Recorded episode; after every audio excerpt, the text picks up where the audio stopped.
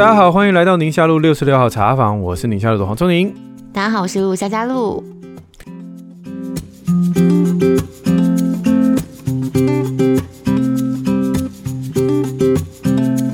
天的回应听友的部分有两大块，一块呢，我们看了以后就搔搔头，因为那一块我相信是在我们讲婚姻的那一集之后，对对对，很多听友的感触，所以有这个跟离婚相关的议题啊，之后跟孩子夫妻分开之后孩子陪伴的议题，那另外一部分就是教养的问题，这是对对对，一向都有的哈。对，那我们就先把这一些听友们留言的有关离婚的故事，请露露帮我们稍微念一下，给我自己看了之后。都都觉得说哦。好好沉重，就是好难哦，那个处境好困难哦。嗯、对对，嗯，第一位玲玲，她说：“谢谢黄医师跟夏主播主持这个节目，已经成为我上下班路上最重要的陪伴。关于主持人分享的故事呢，常常是听得心有戚戚焉。啊，在有了孩子之后，生活更加不孤单。那这次想要我们谈到的，就是关于离婚之后双方怎么样好好的合作当父母。那身边有一对夫妻，几年前就已经出现相处上的冲突，不管是生活习惯啊、家务工。工作啊，教养啊，想法上都有差异。那因为他自己哦，听友自己跟他们的朋友相处算密切，所以其实就眼睁睁看朋友最后就离婚了这样子。整个过程看他觉得很惋惜。嗯嗯嗯、但离婚之后发现朋友对于呃孩子的探视，这对父母亲呢还是会起冲突。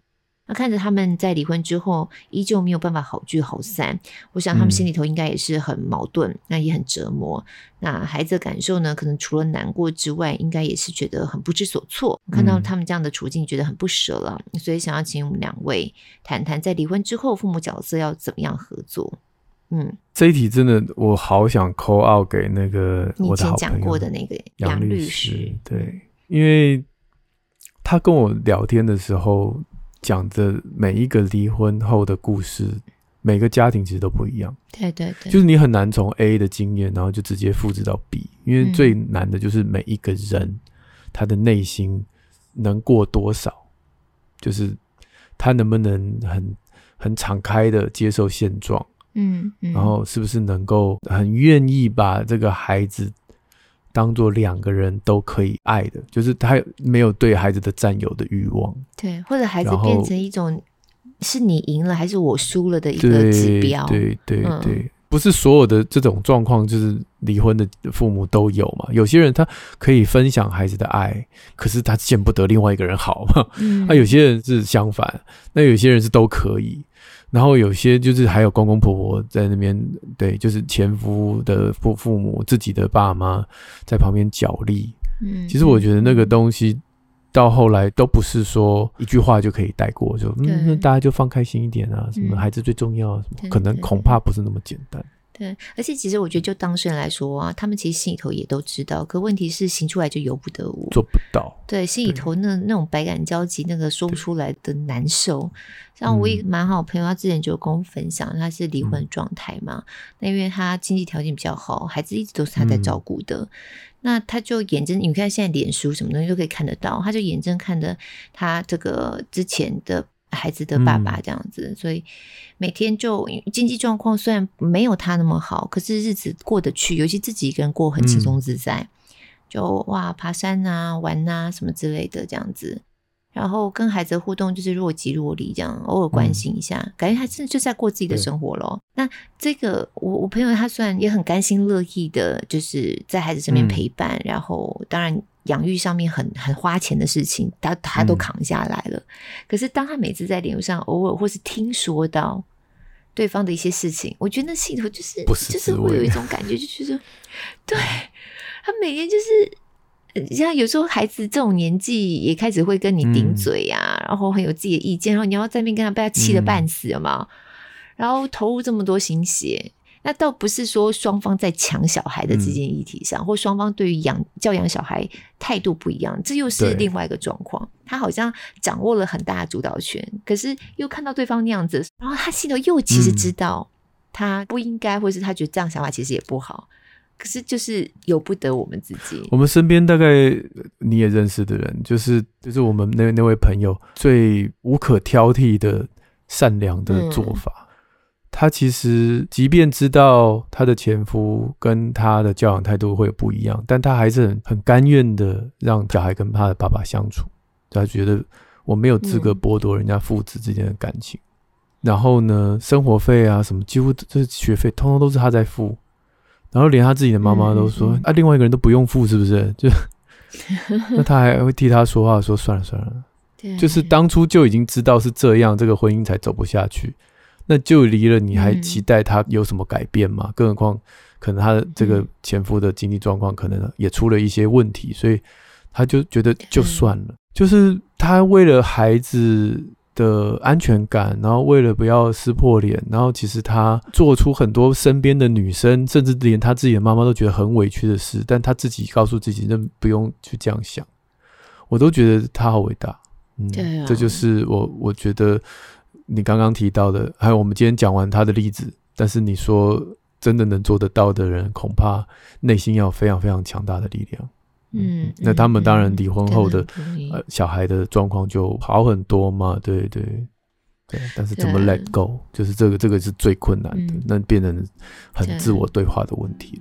嗯，好了，我希望记得我们以后能够找杨律师来聊一聊更多的面向。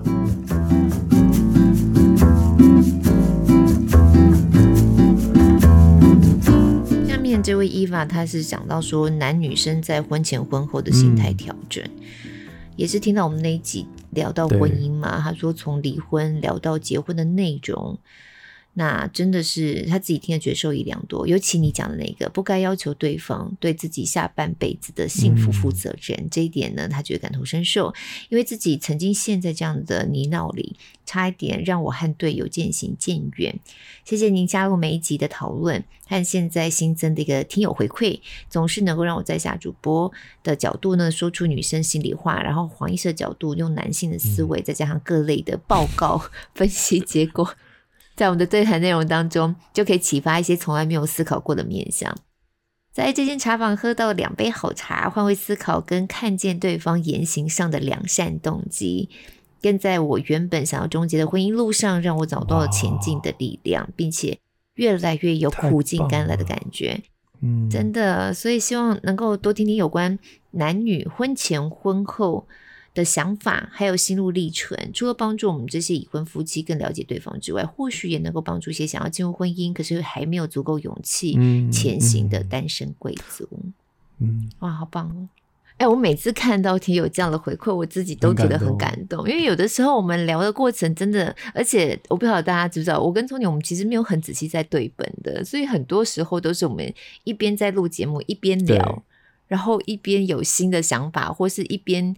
更多在揭露自己的一个过程，不要让听众听想起来我们好像都没有在准备，其实是有啦，只是就是你看你的，我看我的，然后就是大概心里准备一下就上了，没有说哎、欸，我们待会儿几分几秒说我们要讲这个啊，你讲那个我，没有，我觉得这是 Podcast 好的地方，嗯、因为我反而是喜欢这个好像没有你很精心设计的一个节目的一种模式在进行。嗯、我们的准备算是准备，但大致的资料了解之后，其实更多我想要做的是。我们自己到底怎么想的？对，对，对，然后透过对话过程当中，然后有时候才又勾出了一些东西。我记得你有一次比喻，对我来说，这真的比喻超超贴切的。嗯、就女生的思绪就是毛线这样勾勾勾勾勾，然后就一拉，发现后面越来越多。我觉得真的对我来说是这个过程。每次在跟你聊节目的时候，所以很棒啊！嗯、我每次只要负责把你那个线勾出来。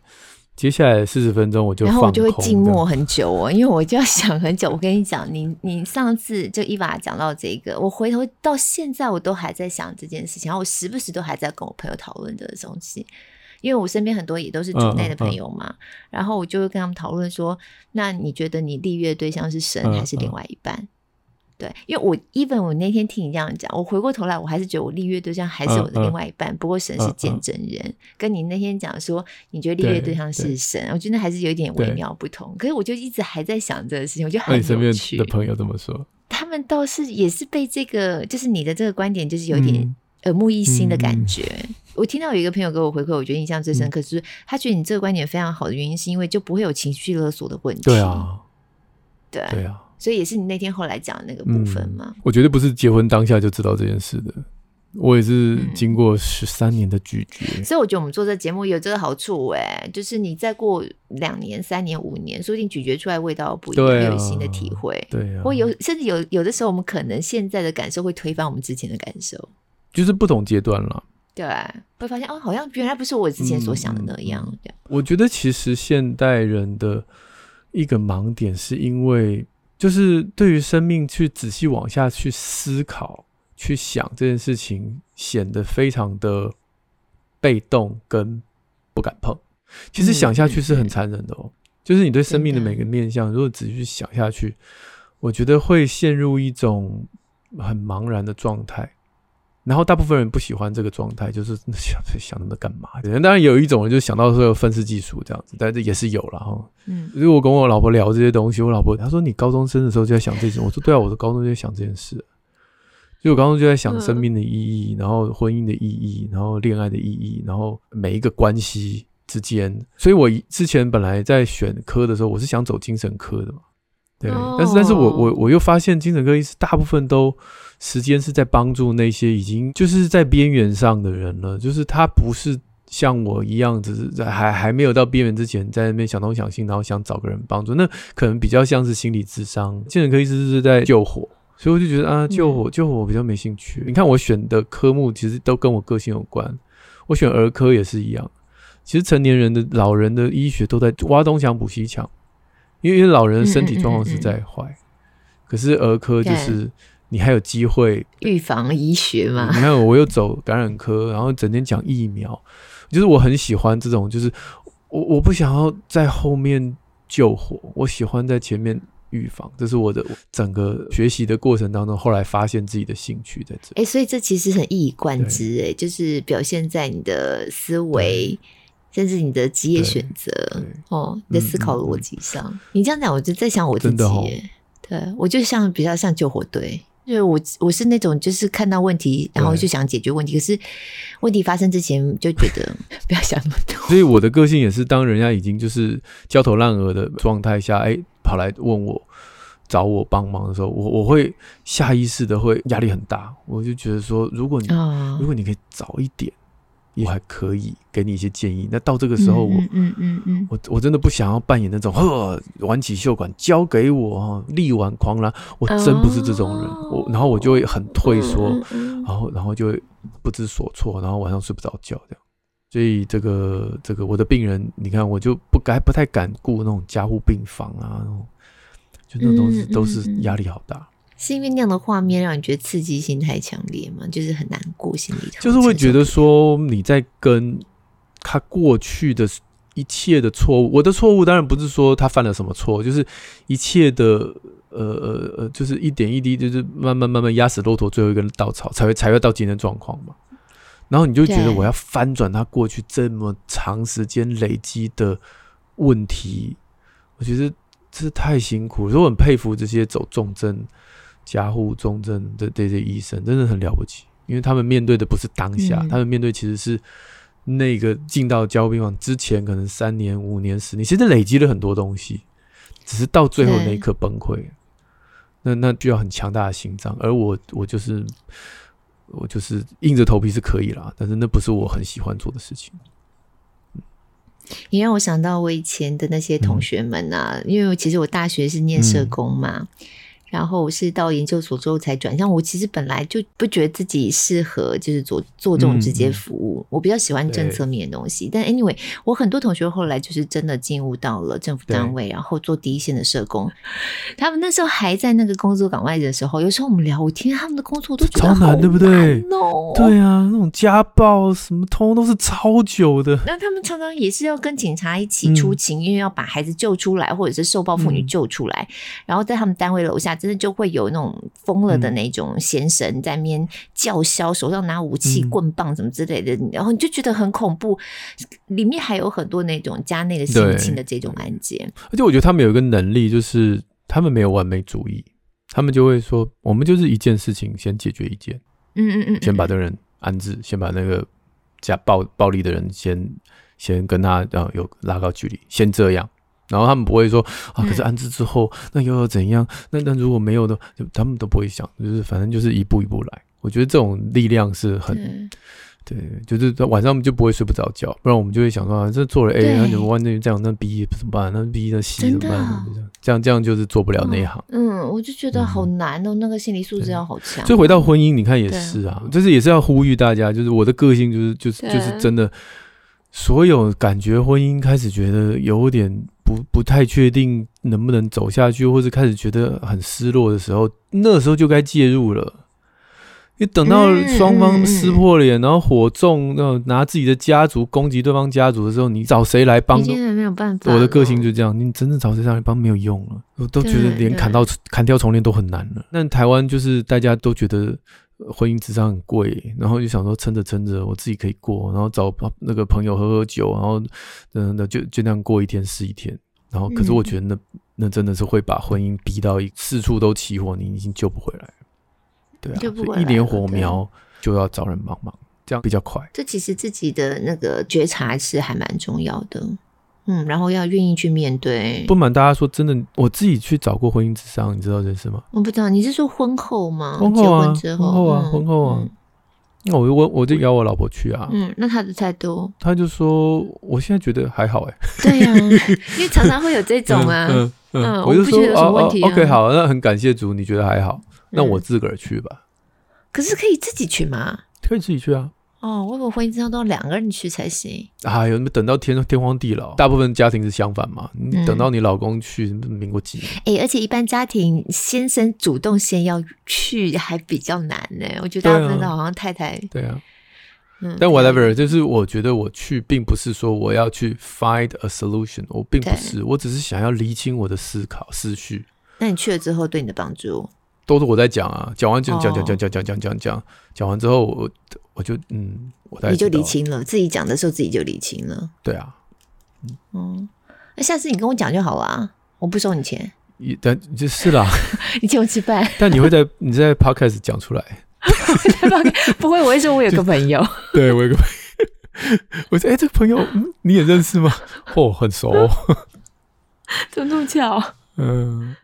哦，下面这位是玉佩，他说也是在讲我们那一集的节目。嗯、他说自己是一个离婚四年的妈妈，很高兴听到这个议题，嗯、很少听见离婚相关主题，而且似乎还有很多相关的可以来讨论。嗯嗯，对啊，好啦，所以我们之后杨律师，杨律师可以敲完。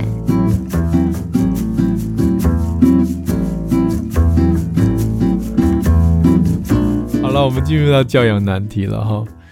红弟妈，她说早上要怎么叫小孩起床呢？想听听两位的分享。每天早上，老公总是让小孩上演拳打脚踢、拖出家门的戏码。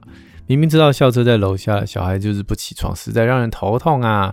先生常常会因为这件事一早就对孩子发脾气。想知道有没有什么好方法，可以让爸爸情绪不要暴走，小孩又能快速起床呢？哎，你们家三个哎，怎么叫起床？我们家还好哎。可是我觉得我们家还好，有一个很重要的原因，是因为他们上学不需要这么早。哦，真的吗？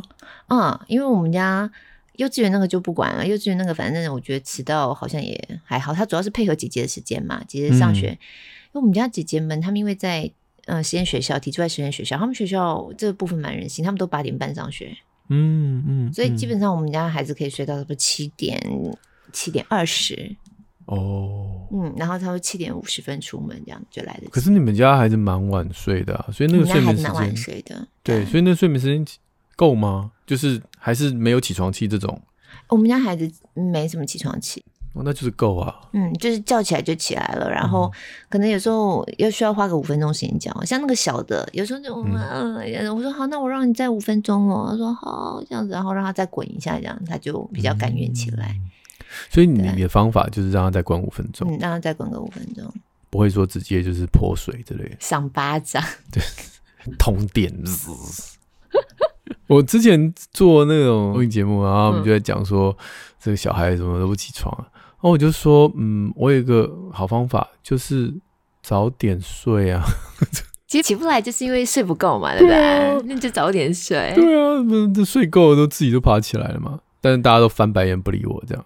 哎、欸，可是现在听说很多国小很小就要开始就写功课写的很晚嘞，到底是他们功课量太多呢，还是因为他们就是不专心这样子？该写的时候不写，放学回家不写，然后拖到七晚八晚才开始写，这样就弄到很晚。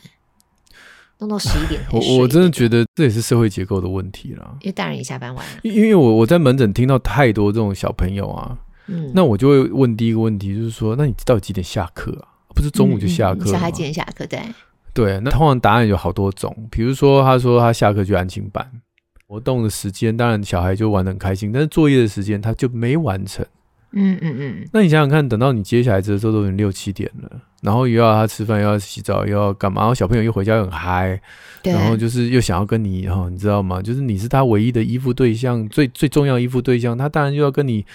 你侬我侬一下啦，然后耍耍小脾气啦，跟你聊聊天呐，反正这些事情一拖再拖，然后作业又没写完。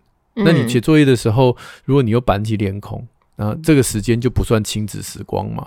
所以你板起脸孔两小时，终于把作业写完，他心里面就觉得说，我好像还没有跟你好好的，就是还没跟你聊好天呢、欸。嗯，嗯嗯，我还没有跟你玩过某个男生，我没有跟你玩够哎、欸，那就更不睡觉了。嗯，就是你，那我刚刚已经陪你两小时，那不算啊。那两小时你都在凶巴巴，这哪算啊？这是听上第一种故事。那第二种故事也差不多，就说他没有去上安亲班。我说那整个下午在干嘛？呃，就阿公阿妈家，然后 就滚呢，不会盯他写作业，就吃吃啊，看电视、看手机，三七八就就这样就过了。虽然小朋友呢，在下午的时候塞满了化学物质在脑袋，然后又又充满了那个。呃，山西卡通里面的剧情在他脑袋，那你叫他专心下来把那功课写完，又是拖拖拉拉，那你又陪他两小时，又凶巴巴，所以又不算。然后最后结论都一样，结论就还是一样。对，那你说这些家长怎么办呢？真的无解，因为他就是需要工作啊，人家就是双薪家庭，这就是你说今天还有谁是上这种半天班，然后下午陪小孩？嗯、不可能嘛。我就说，如果你经济许可，你干脆找个陪写功课的姐姐好了。嗯。就不要再去什么班什么班了，不要团体了，就一个有能力的人陪他写功课，然后不要凶巴巴这样，不要凶巴巴。对啊，那这是学习没有学习障碍的人啦，那当然就 OK 嘛，因为你其实好好说歹说，趁他精神还不错的时候，几个姐姐跟他又边玩边写，其实一下就写完了。嗯，那就不会晚睡。我的意思是重点了，我们今天重点不是写功课，重点就是他就可以不用晚睡，你就可以比如说我呃八点八点吃完晚餐，八玩一玩，八点多就没事了，然后关起门来，大家就是这个关灯聊天，或者是那个睡前的一些一些活动，然后让他整个心情绪很放松，然后可能九点自就自己睡着，那隔天早上就直接就起来了，就没有睡眠不足赖床的问题，这是最理想的状态了。哎，诶，关于赖床这件事，你小时候会赖床吗？我就没这个问题啊，因为我中午下课之后就回家。哦，那我妈是家庭主妇啊，哦、所以我妈就稍微盯我写个功课，其实更不用盯，因为就一下就写完了。嗯、其实你我你说我们小时候功课有很跟现在小孩功课真的有差很多吗？对我我仔细问了问，我觉得没有哎、欸。嗯，现在小孩写的跟我们以前差不多，差不多，我觉得差不多。嗯、我们小的时候其实也是这样啊。嗯，可是我印象中就是。莫名其妙就写完了，然后天还很亮，天还很亮，天很亮，因为我回去睡个午觉嘛，吃个午餐，睡个午觉，嗯、然后写完功课天还很亮，然后我还我那天讲说我们家是很宅嘛，嗯、我现在想想我妈也很宅啦，就是当年她不是那种，嗯、那写完了，那我们去公园，去公园跑一跑，嗯，没有哎，她我就常趴在阳台上面，然后看别的小孩在楼下打躲避球，那你不能下去跟他们一起打吗？我下去跟他们打球、啊、不认识啊，不认识，有啦有啦，可是她就担心有车子干嘛的、啊、哦。偶尔会啦，但是就是这个不常不常发生，而且不认识。窗边的小葱葱，窗边的小葱葱这样。然后我小时候有气喘，害怕。哦。然后我就自己玩，然后等爸爸回来，我就永远就是趴在窗边那个等爸爸回来这样。小葱葱。嗯嗯。这是我童年的印象。所以早上也就没有什么赖床问题，就没有赖床，我很早睡，然后没有赖床，也没有功课写不完。嗯嗯，我小时候我爸妈都上班嘛，我本来就是双薪家庭，我是那种幼师儿童。我现在就在想这件事情，我我应该小的时候是睡很久的那种小孩，要不然就是早早上都叫不起来的那一种。嗯，因为我印象当中好强烈的记忆，就我常常都是。早上起来家里都已经没有人，就我爸妈应该也放弃教我了，嗯嗯，然后让我自己去 自己去面对，这也是一招喽。对，所以我常常都是在学校门口，因为以前我们那时代还要唱国歌升旗，有没有？嗯嗯嗯嗯。然后我都是在学校学校校园外，就是在墙边，然后听到里面在唱国歌，然后那时候唱国歌倒立正正好不能走嘛，所以在外面站着这样子，然后等到国歌唱完，然后再进到学校。嗯，印象中我记得我一个叔叔以前就常说：“哦，睡很久哎，怎么这么懒惰？怎么太阳都晒屁股了？好可爱哦！”所以我应该好像都赖床的，可是我现在都起好早哦，是因为老了嘛呗？老了，老了，就是闹钟一响就会起来啊。有时候早上你看我们要去周末，假设我们要去骑车或干嘛的，那时候都是五点多就要起来了嘛。礼拜六、礼拜天都五点多就起来了。然后周间也是六点，因为要弄小孩出门。那我就是在想赖床这件事情，在我儿童的时代，他到底扮演一个什么样的角色啊？然后什么时候开始不赖床的啊？那对我，这你的问题就是你没有问题啊，因为你就是稍微晚点睡，然后晚点起床，所以你睡眠是够的啊。那你为什么不叫赖床？因为根本没人叫你，那就不叫赖床啊。所以如果不要发生像这样的状况，就是让小孩睡到自己起来，然后自己起来发现啊，爸妈都已经出门啦。现在的家庭可以这样吗？其实这也是一个解方啦，就是说你脸皮厚一点的话，这也是真的是解方。比如说你跟老人家同住，你就说那你就别叫他，等他自己起来，然后再请老人家帮你送到学校去，然后同学都已经在课堂上，你脸皮厚一点，其实我觉得也没什么关系吧？是吗？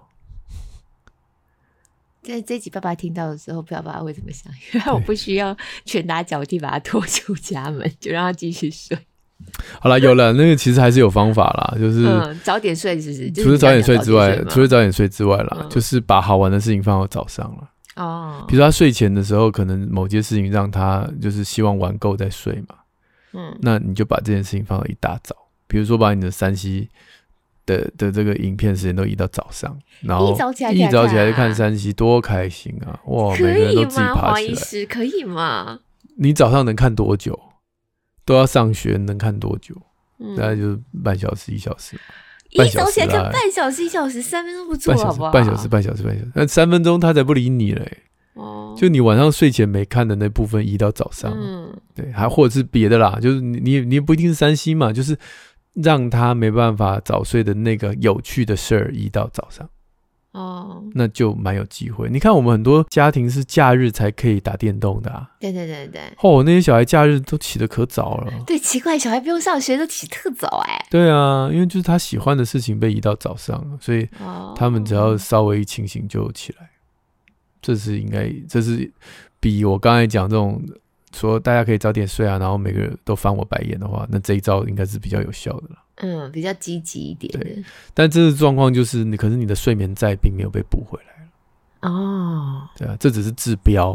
嗯嗯。但治本就是你的，你你如果我有一个大家可以参考，就是如果你的孩子周末啊，嗯、起床的时间睡到饱，就周末的睡眠时间比他平常周间都超过一个半小时以上，嗯，其实就表示你周间睡不够。就是如果说你平常都是睡到七点起来，然后每次周末都睡到十二，周末都睡到九点十点以后。其实那就表示你周间其实是不够的，那不够有可能是时数不够，也有可能是他鼻塞啊，睡眠品质很差啊，等等等等。那这个睡眠债是不可能周末睡就让他 recover，不会哦，那个欠就是一直欠下去。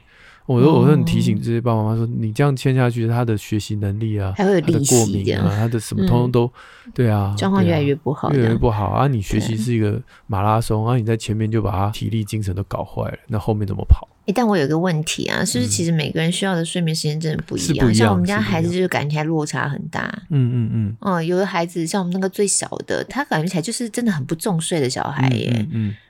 所以我才用自己跟自己比啊，就你硬去规定说哦，所以这个年纪要睡到九小时。对。那有些家长就是啊，他八个八点五小时完蛋这样，所以我就然后就逼他，就是一直逼小孩睡嘛。可是他小孩就是好像睡眠时间真的不需要那么多。对所以我的焦点是，那如果我们真的不用一个标准来看的话，你可以用周末起床时间来自己跟自己比，这样。嗯嗯嗯嗯嗯，对啊。所以看大家有没有办法用这两个方法来做点调整。你要不知道早点睡，要不然你就把好玩的事情放在一早上，让孩子有一个动机可以起床这样子。对对对。但是前提是该睡的还是要睡够了，要不然长期上来对孩子各方面都不好。对哦，对，嗯。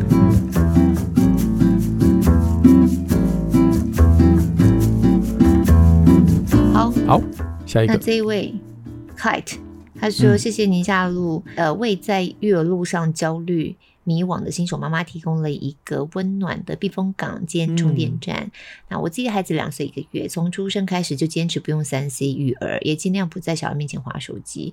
但这年纪的小孩呢，吸收学习能力非常好。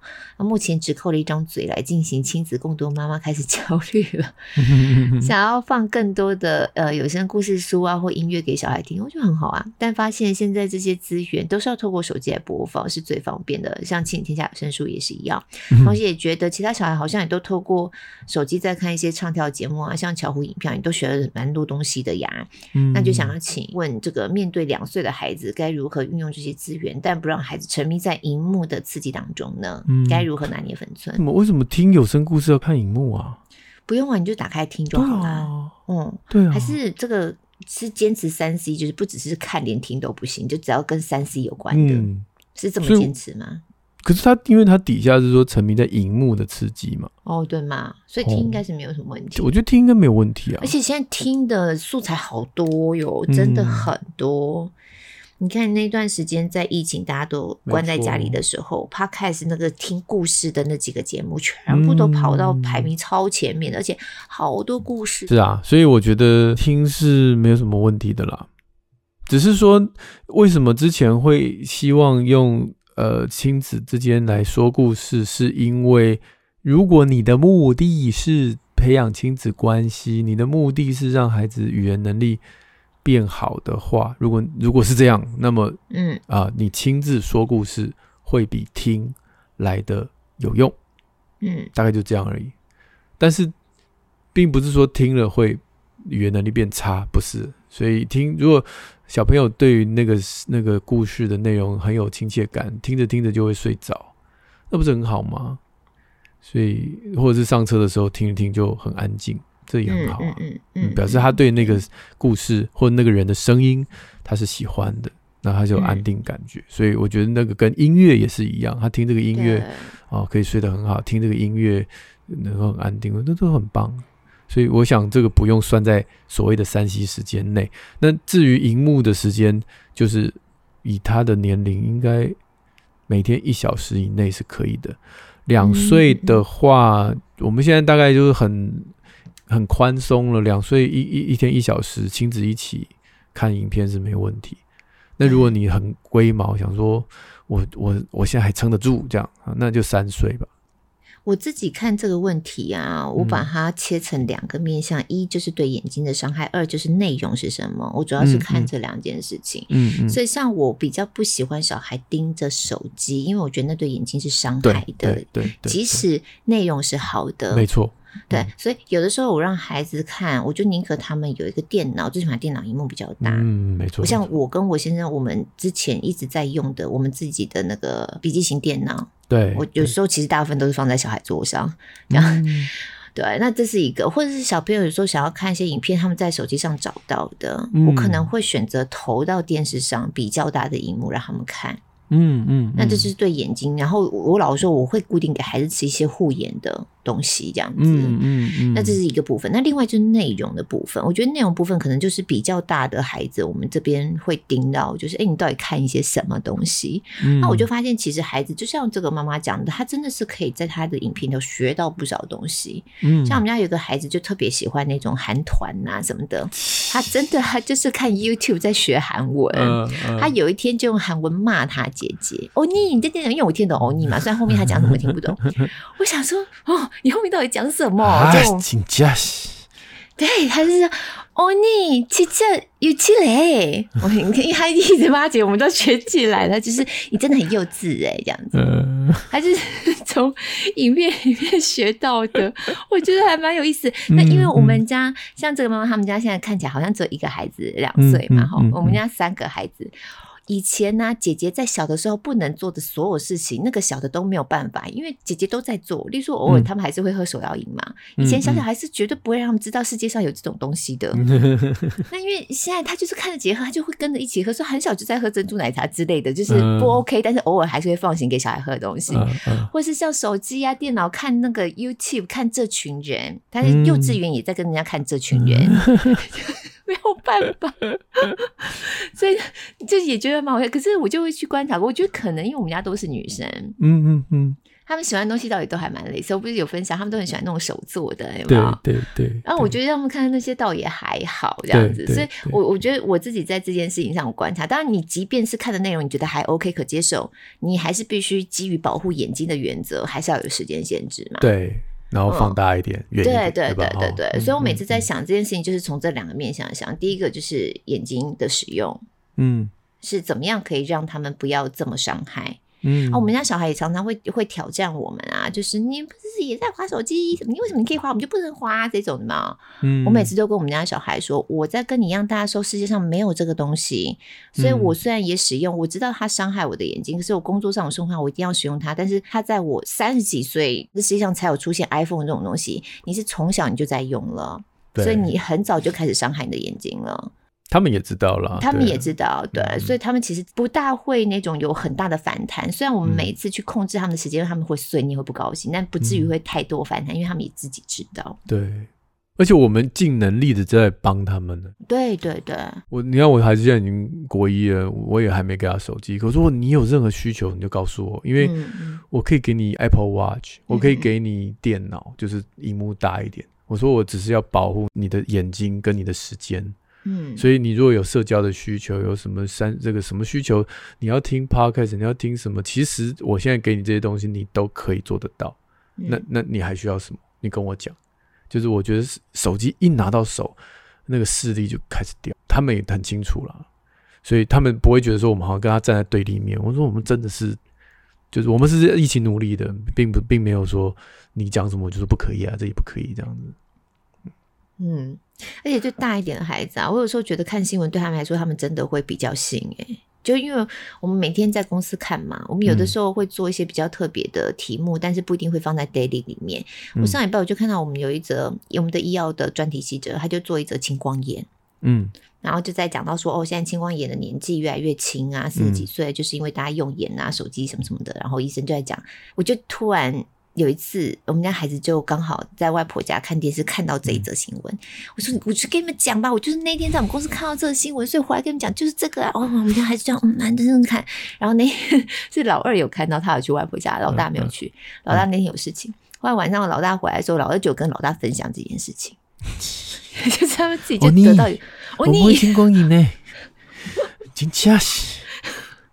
哎、欸，我们一直讲这个大小孩，人家小孩才两岁啦。哦，对对对，没有了，两岁就是反正注意那个眼睛使用啦。不是两岁，两岁我倒是要提醒，就是 Kate，就是三岁以后才真正能够从非生物，就是影片当中学到东西。嗯，三岁前都只是无意义的模仿。那。那个没有没有学什么东西的，所以不要因为别人会学的巧虎打招呼，你就觉得那个孩子已经学会打招呼了。其实没有，他只是在模仿而已。但真正他要了解打招呼意义，然后那个字词的，能够学会，不是三岁前的影片可以帮到的。我觉得 Kite 可能有一部分也是担心这部分，不用担心。就是如果我们没有看，都没有学到东西，这样子。对对对对，对不是这样子的。然后沉迷的部分，我相信以他陪伴孩子的这样的一个时间，他不会沉迷的了。其实孩子很清楚，他依恋的人是妈妈，不是山西。你把他推开，他才会找山西对吧？嗯嗯，妈妈，他先找你嘛。对对对，别不要弄，我现在在忙了，手机。对，就就是因为那顺序是对的，就是他一定是先找你，你没办法满足他，他只好再去找别的。嗯嗯嗯，对，大概就这样。啊，真的是这样。我们家小的啊，这最近也是困扰我的问题耶。是哦。嗯，因为怪不得你陷入沉思。对啊，因为他就看到姐姐都在用嘛，然后他也会想要玩这样子。嗯，那我的想法就是说，我如果全面的制止你的话，反而让你逮到机会你就扒着不放，或者那个冲突会，嗯、所以我会给他非常有限的时间，然后一天。嗯例如说，他每次假设他特别想玩，然后就给他一个三分钟，真的就三分钟哦，嗯、然后计时这样子，嗯、所以三分钟一到就、嗯、那个闹钟就响，然后他每次时间一到他就还给我这件事情，我就会大力的称赞。对对对对对对对对对。对，然后他说：“嗯、那就再一次嘛，啊、嗯，拜托再一次嘛，就要多再一次。”然后到后来变成是很烦，最近我一进门呢、啊，嗯，妈妈三分钟可以吗？就是这样子 一句话。然后我就觉得说，哦，因为你刚刚讲亲子嘛，我就觉得说，妈下班回来很辛苦，你都没有先问一下我今天好吗？你都没有先问一下妈妈，你今天有没有很辛苦吗？你都没有关心一下你妈妈吗？你就是只要妈的手机吗？这样子。以后以后也是啊。哦，以后也是，是，是。钱打了没？打个钱吧。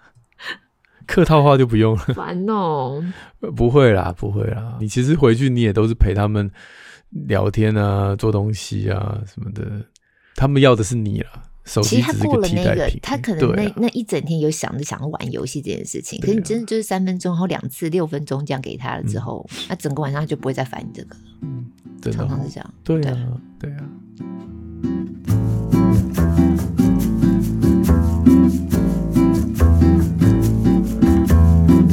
因为我们还有最后一题呢，就是香港的 Emma。他说：“小孩两岁两个月，哎，跟刚才的 Kite 差不多哈。嗯，老公都上班，工人姐姐辞职后，嗯，因为疫情请不到新的啊，因为可能跟香港的关系哈，所以暂时有公婆了照顾啊。结果公婆年纪大，小孩跑跑来跑去，闹着要看手机，然后闹得饭都不吃，然后还边吃饭边看手机啊，然后还爆哭，老人家就会心软给小孩这些手机啊什么的。那他就说能不能戒掉这样子？”我个人是觉得，既然老人家也没办法了，就沟通也无效了，就算了吧。那老人家他可能也不知道怎么带小孩，没办法了。对，你没有办法叫他这样跟孩子亲子共读什么的。其实可以，但是有些人就是没办法，体力啊、嗯、兴趣啊，就他自己也需要休息吧。对对对，眼睛也不好，嗯，看绘本不知道念什么。手机拿出来最好顾小孩了。对啊，所以可以沟通，就是尽量沟通啦。比如说，哎、欸，他最喜欢看这个故事书啊，然后讲故事不用照着念啊，啊，反正就随便讲。如果老人家都可以接受这些，当然就没问题。那如果真的沟屡次沟通都做不到，你逼也没有用。嗯，不如就掌握自己的亲子关系就好。那老人家就算了，真的真的。之后如果能再找到帮手，就之后再说吧。之后再调整，对对对对，因为你自己我有时候会担心要调整的那个也特别辛苦。其实不会，因为你的孩子会知道跟你在一起的规矩嘛，嗯，他会尝试要踩你的底线，可是他发现说，嗯，跟妈妈相处就是三分钟三分钟，嗯嗯嗯嗯，所以熬不了嘛，那熬不了熬不了，那只有阿公阿妈可以熬，他渐渐就会知道了，对对，就是这件事情就找阿公妈就好，找妈妈是没有用，没有用的，对。对啊，那之后哎，没有阿公阿妈不需要再照顾了，有新的帮手来帮忙了。他就也是去踩踩底线吧，试试试探一下啊，试不了，其实就 OK 了，因为他小孩没有那么没有那么笨的啊，他们他们很清楚对谁要用什么态度、什么姿态，嗯嗯，对，所以应该就不用太担心。有些家长是会担心说，那这样会不会以后就是回不去，一定得用 3C？那我的答案就是不会。嗯嗯嗯嗯，所以重点还是你是提供孩子一个什么样的陪伴品质嘛？哈，嗯嗯。对，我只是看到 Emma 是香港的，就觉得说最近新闻香港的也播很多，我觉得真的是好好的小心，好好的注意，因为这个疫情看起来好像非常失控。对，嗯、而且在这种失控的疫情状态，是真的一点小病都都不要生的，因为医院完全已经没有办法去照顾任何人的感觉了。对，对嗯，不容易，辛苦了，嗯、辛苦辛苦。好的，好，我们最后有一些听友的回应啊，没有问题，只是回应哦。尤其是那一集进入婚姻，爱情不在，从结婚到离离婚的这一集，哦，刚才你看提问也都是这一集出来的。然后我们那时候问了一个好笑的问题，说母奶量跟恋爱激情指数之间的关系，那就很多热情的回应。对，第一位是会被爱情冲昏头，然后母奶超多，而且他是男子射精，应该家里头生的都是儿子。噔噔，第二位是不会被爱冲昏头，母奶也不多。噔噔，超，然后就忍不住超想来留言。噔噔，如玉啊，两票了哈。第三位是这个在爱情里是比较理性，母奶量也不多。噔噔，土毛妈，三票了，三票了。最后一位，年轻时为爱冲昏头，可是中年产子后母奶很少。爹爹，马奇，马奇耶。好，好笑，还有一位啦，哦，还有一位，第二最后一位，嗯，不容易被爱冲昏头，但是生三个内内都很多，平均喂到两岁，对，这个也没有，对对，好，三比二，证明没有什么关联，其实后来我仔细想想，真的没有什么关联了，因为泌乳激素是 prolactin 嘛，然后那个催产素是 oxytocin，oxytocin 是把那个奶挤出来，但是对于量没有差别了。后来想一想，也、哦、也是这个，那当时只是觉得，哎呀，好好笑的。所以真正要让奶多是泌乳激素要多，不是催产素要多了。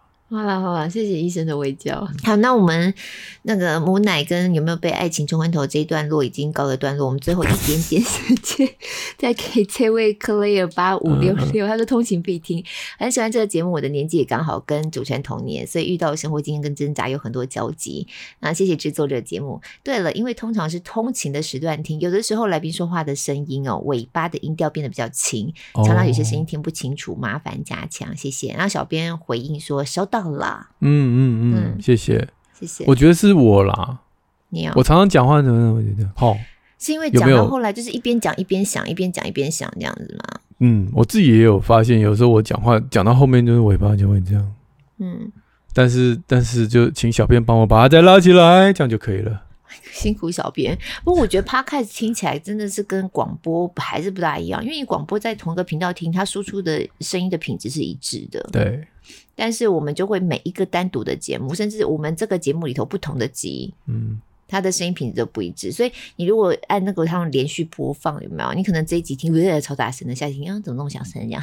哦，会这样。对啊，有时候会。嗯、对啊，技术上面我们就尽量在我们可控的范围，我们会尽量加强。谢谢你。最后一位 Alsa 林总是给我不同想法，谢谢两位主持人清新舒服的嗓音，分享自己的看法，但又不失中立，恰到好处的人生经验、想法精华。很喜欢两位的对话中那些共振，感受到两位的真诚，彼此谈话激荡出更多的想法，影响了我许多。正在收听的时候，那遥远一端激动着。最新一集关于婚姻与失婚，听到给幸福那一段，内心激动，久久不已，解开了过往与前伴侣关系纠结的疑惑。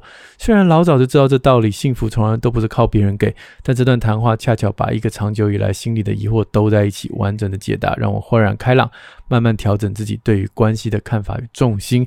超谢谢你们创立这个啊优质的 podcast，希望可以听到你们更多的分享。